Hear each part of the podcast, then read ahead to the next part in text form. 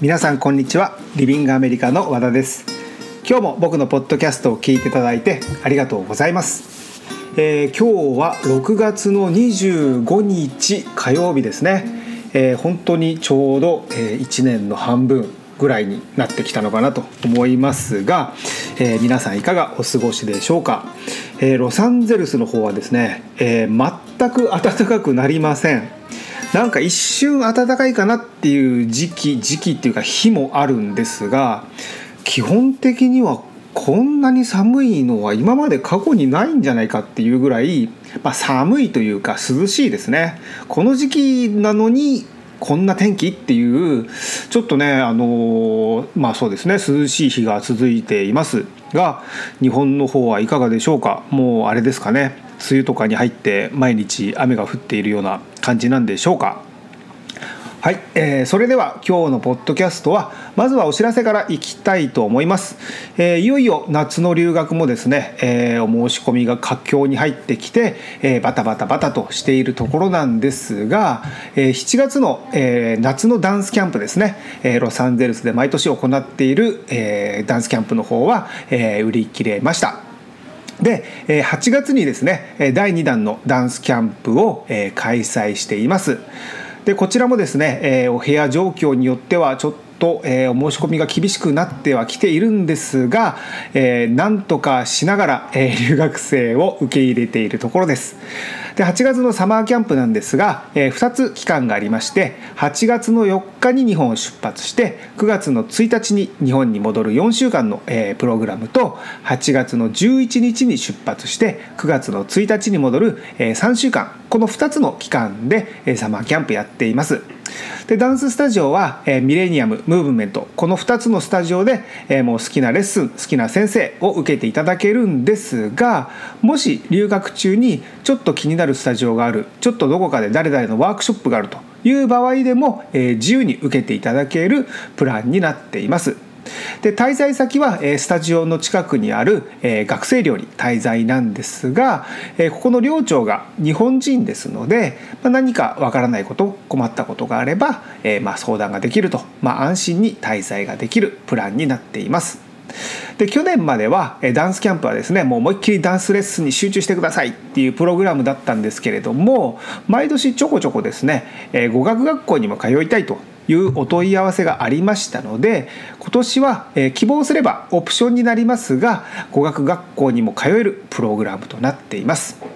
で先ほども言いましたがえーっとですねあの8月ですね、えーお申し込みが殺到していて、えー売り切れも殺到しているところなのでもし興味があればお早めにお問い合わせをいただけるとすごく嬉しいです。であの詳しいページはですね「リビングアメリカダンスサマーキャンプ」というふうに検索していただければ、えー出てくるんですが、まあ、LINE でお問い合わせをいただけると、えー一番早くお返事ができますで資料もお渡しすることができます。でリビングアメリカの ID がですねアットマーク MHV2702X になっています。で口で言ってもちょっと難しいかもしれませんのでこちらはあの今配信しているメールマガジンの方にも、えー記載しておきたいというふうに思います。はいお知らせは以上となります。で僕の近況なんですが、えーまずは僕の近況ではなくてロサンゼルスのダンススタジオの近況ですかね、えー、EXILE の、えースタジオ EXPG がそもそもニューヨークにあってでいつですかね。つい本当に最近ロサンゼルスにも、えーできたんですが、えーその EXILE のロサンゼルスのスタジオの方が EXPG ですね。がもうレッスンはしないことになって、えーレンタルスタジオになりました。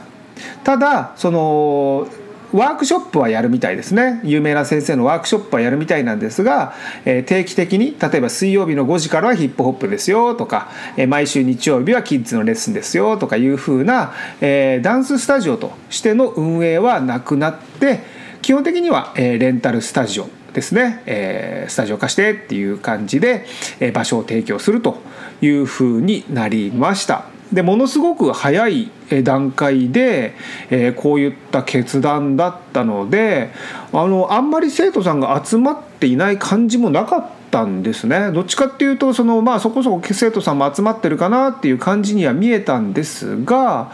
まあなんかそれなりの理由があってえー、とまあそうですねレンタルスタジオになったのかなと思います。なのでまあそのね日本の方でもあの EXILE のロサンゼルススタジオができたらそっちも受けたいみたいな感じでお問い合わせもいただいていたので一応ご報告という形にしておきたいと思います。で、えー、僕の近況なんですが本当に僕の近況で申し訳ないんですけれども、えー、僕歯ですね、えー、をあのアメリカに来てから銀歯を全部セラミックの歯に変えたんですね。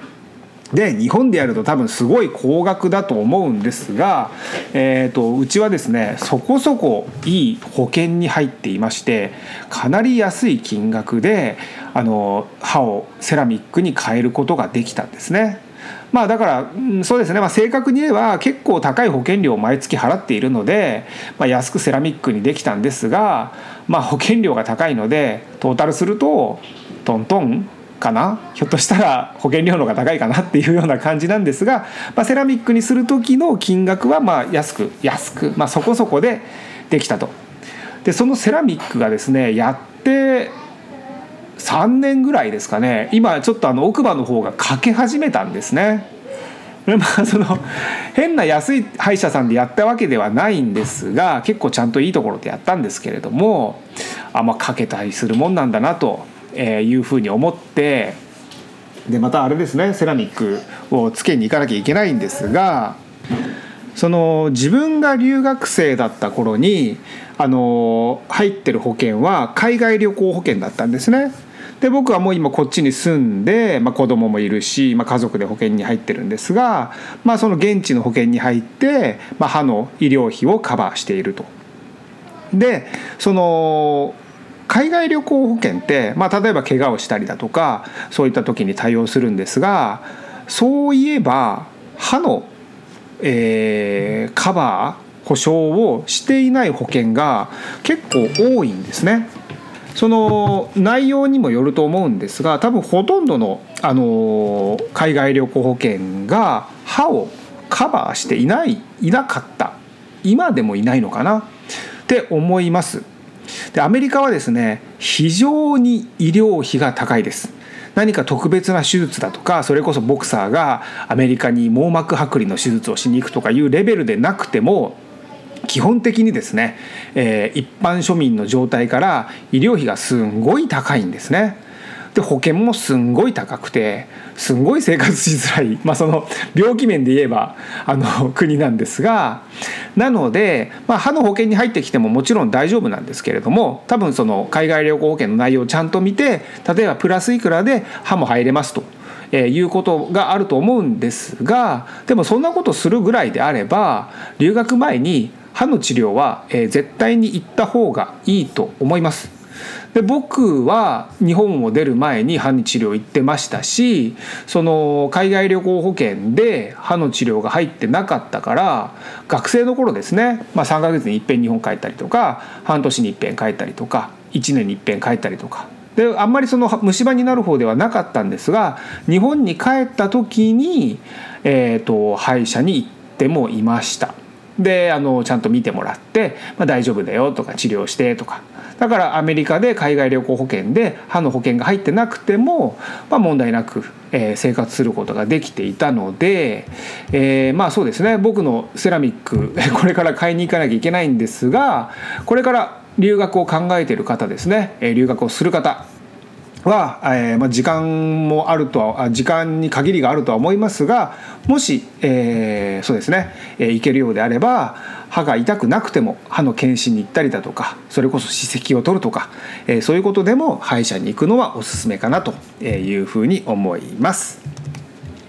はい、えー、それでは今日のトピックに行きたいと思います。えー、今日のタイトルですが1年間のダンス留学生鈴木さんにインタビューをしてきましたになります。えー、と前回も、えー、留学生のインタビューで今回も留学生のインタビューというふうにインタビューが続きますが、えー、これから先ですねまた夏に向けてたくさん留学生が、えー、留学してきて、えー、たくさんインタビューをさせていただきますので、えー、これから先留学生のインタビューが続くとは思うのですが、まあ、実際の、えー、留学生の話を聞けるというのは、えー、なかなか貴重な、えー、情報なんじゃないかと思いますので、えー、どんどん配信していきたいと思います。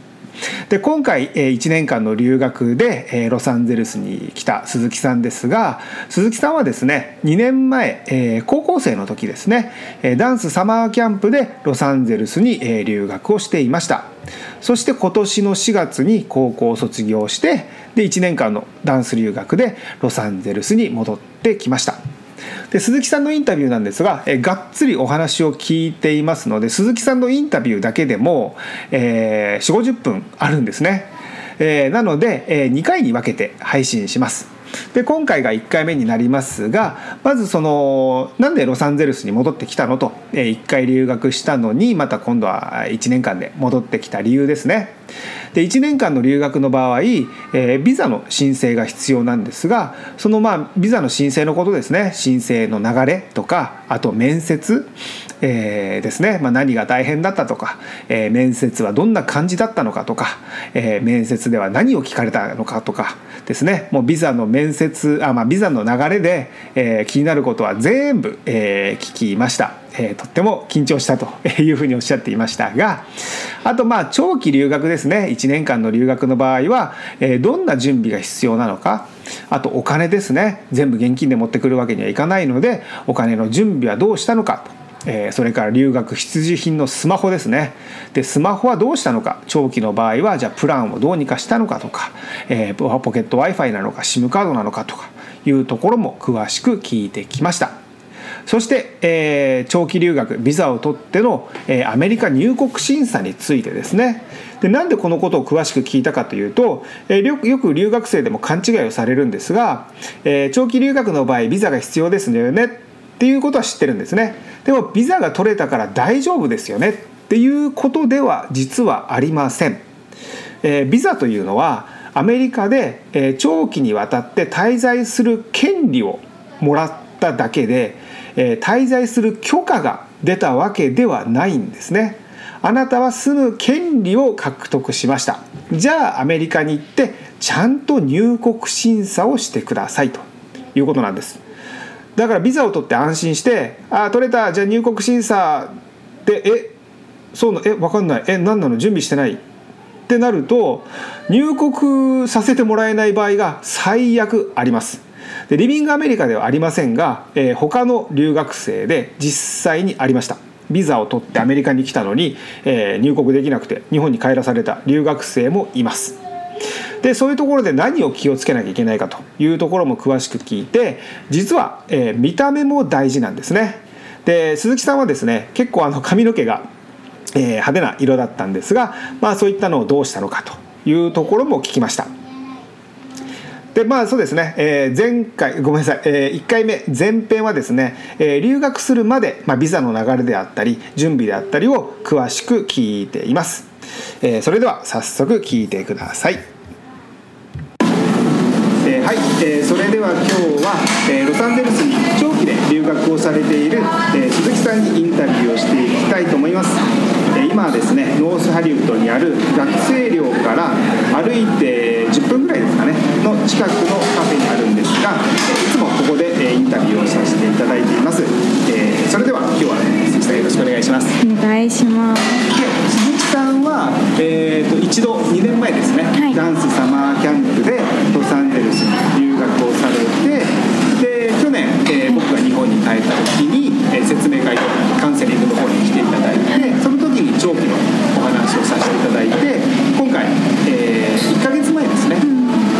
1年間の留学でこちらに戻っていらっしゃいましたがそのこちらに戻ってこようと思った理由長期で。っていうのはどういうところだったんですか？とやっぱりなんか1ヶ月1回アメリカに来た時にやっぱレッスンの違いとかすごい感じてなんか日本に帰ってからすごい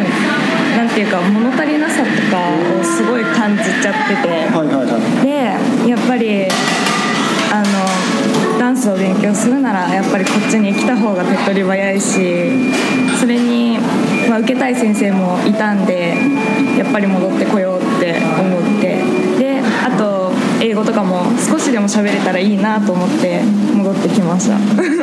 今回1年間の長期にしたのはもうじゃあせっかく戻ってくるんだったらもう長期にしちゃおうとか。そうですね。そういうことです。はい。わかりました。で、えー、と前回は、えーそのサマーキャンプの短期だったので、はい。エスタ申請されて戻ってきたじゃない、は留学されて、はい。で今回は1年間なのでビザの、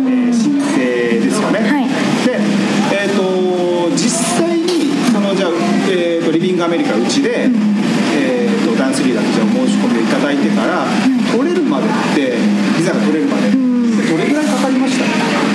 た？もう私学校あの高校生だったんで通いながらで卒業間近にっていうか結構あれで取ったんでちょっと1年ぐらいかけっていうか半年ぐらいかけてビザは取った感じなんですけど、はい、そうですね。最初にお申し込みいただいて、えー書類だけ提出していただいて、はい。でその後順番で残高証明書取ってもらって、えービザの申請を始めて、で面接、はい。で取れた。はい、そうですね。でやっぱりその時間がかかったのと、えーあとやっぱり緊張したのは面接だったと思うんですけど、はい。面接はどうでした？もうすごいめちゃめちゃ緊張しちゃってもう テンパりすぎちゃってもうはあと思いながらもうでもなんか結構普通にゆっくり話してくれたりとかすで。そもそもるんで面接官はアメリカ人。はいアメリカ人です。で言葉は？言葉は英語だけでした私の時は。チョイスがなかった。ないかったです。なんか日本語で話してもいいですかっていうのを聞いても平気だよってあの代行の人から言われててすぎちゃって日本語で喋ってもいいですか？みたいな言ったら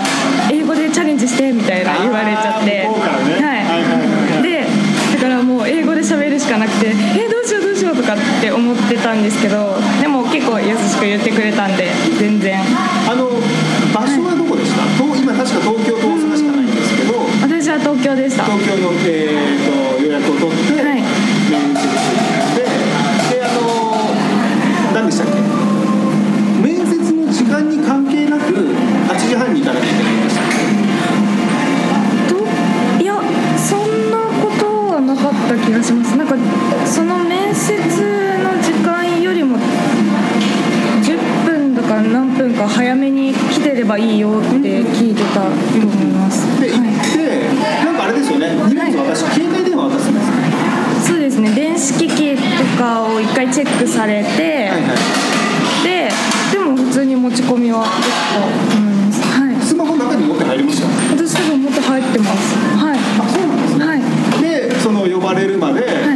ドキドキして。めちゃめちゃドキドキしてもう本なんて手につかない状態でもう読んでられるかとかって思って。何も入ってこないもう何も入ってこない。で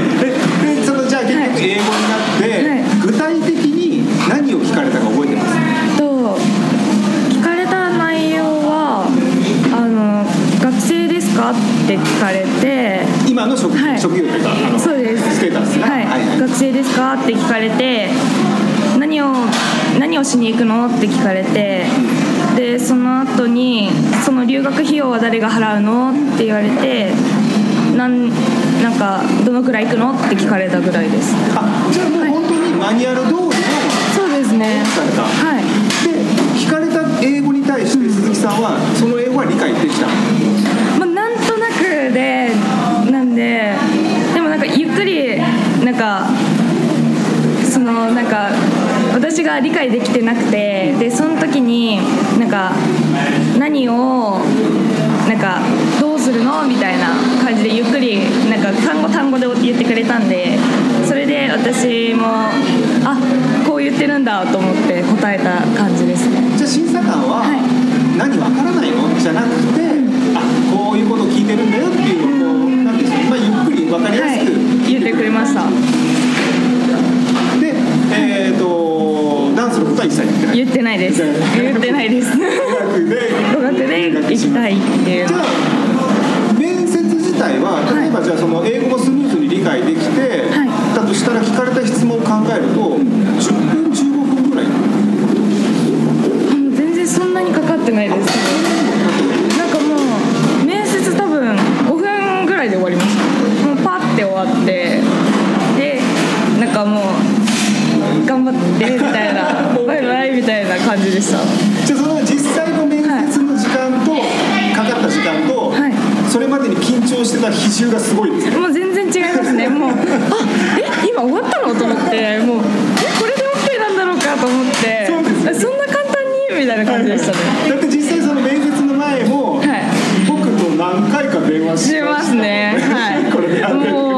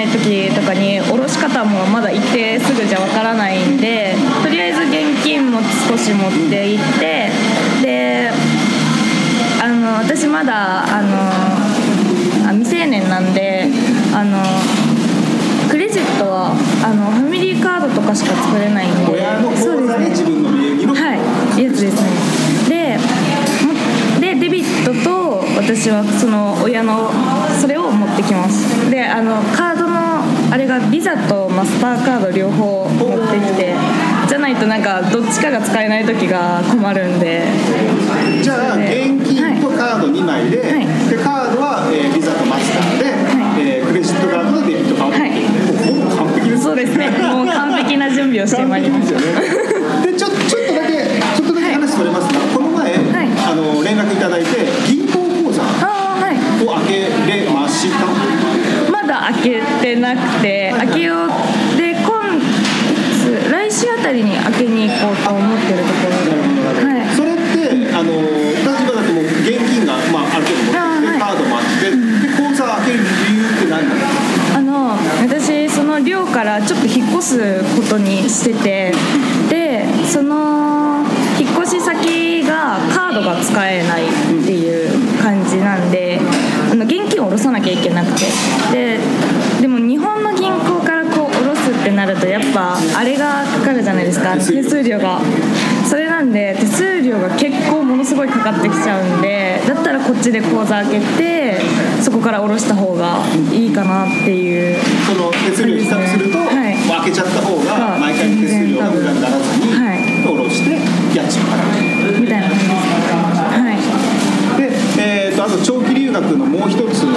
気になるところなんですが、はい。スマホですね。ー絶対にやっぱり留学でスマホが、まあ、に留学しなくても必要ですけど、えー、と鈴木さんは、はい。持ってこられたスマホはどうしました？ソソフトバンクに変えてもともとソフトバンクではなかった。です。au でいました。で、えー、とその日本でお会いした時に長期の話をさせていただいてでその時はそのスマホもちょっとお話しさせていただいてアメリカに来るんだったらその一番いいのはソフトバンクのアメリカ放題がいいっていうことで話が終わったんですよね、で鈴木さんはじゃあそのもう au から乗り換えちゃう。乗り換えちゃいましそれって鈴木さんだけ乗り換えたんですか？私だけです。じゃあ家族はみんなまあ au です。はい。でまあえっ、と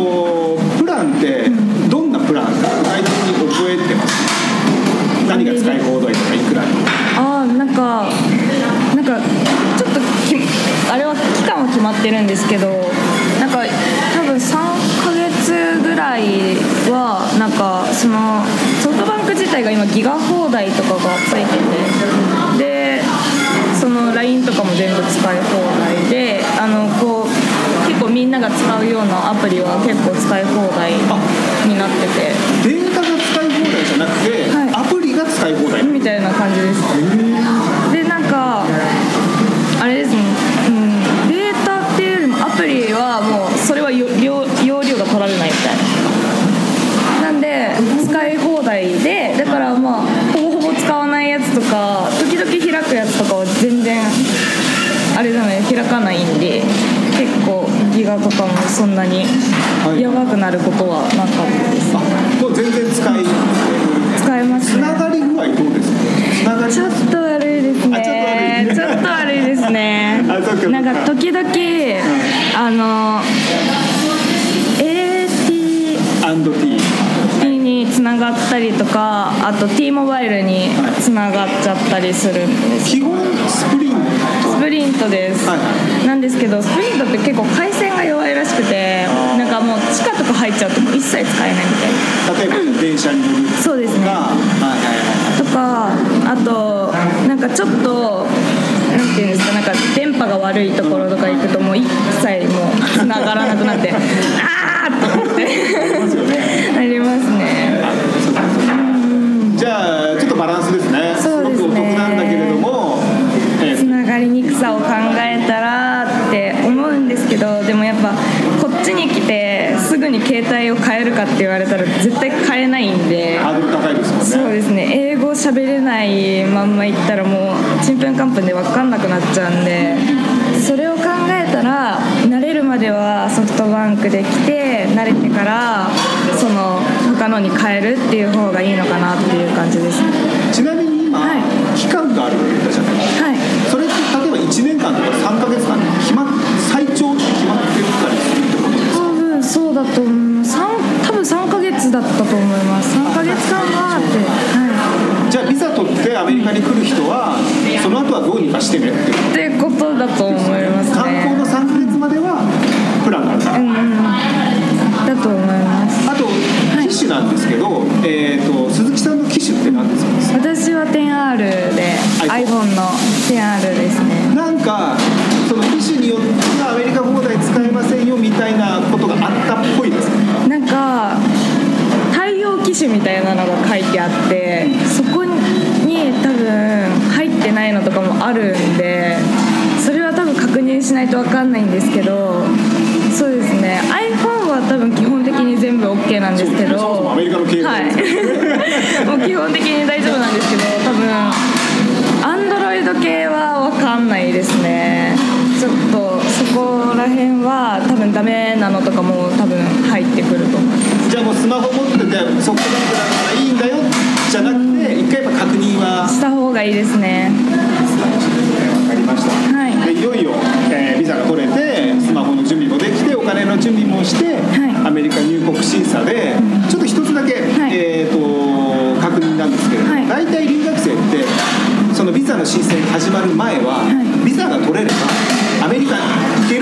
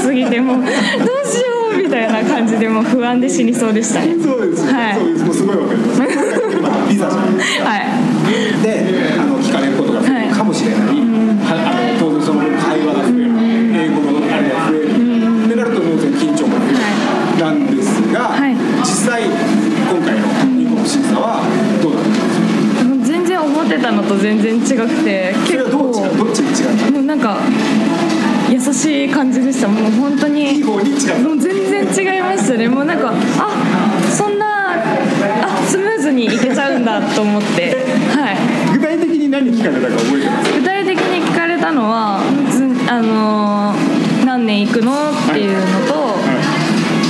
こに何しに来たのって言われて学生って言われて終わりでした。それってあの、ベーシックに聞かれることより少ないですね。そうですね。本当にあそれ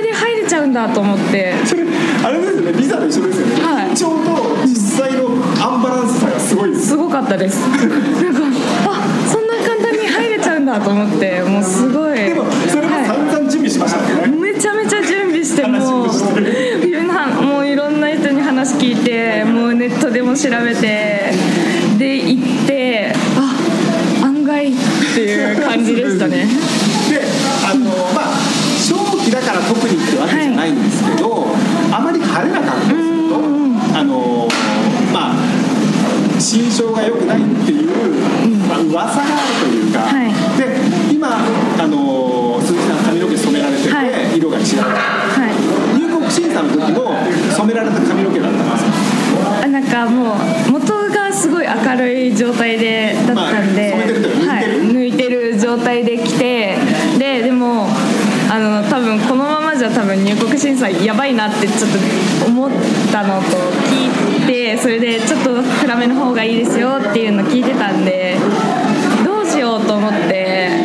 なんか黒染めするとやっぱ色が抜けなくてこっちに来た時になんか髪染めたいなって思ってもなかなか抜けないのも嫌だったんでしっかりついちゃいますそうですね。だからなんか白髪お母さんの白髪染めを髪の毛に入れてきましてでまあ白髪染めも結構染まるんでそれで染めてきましたね。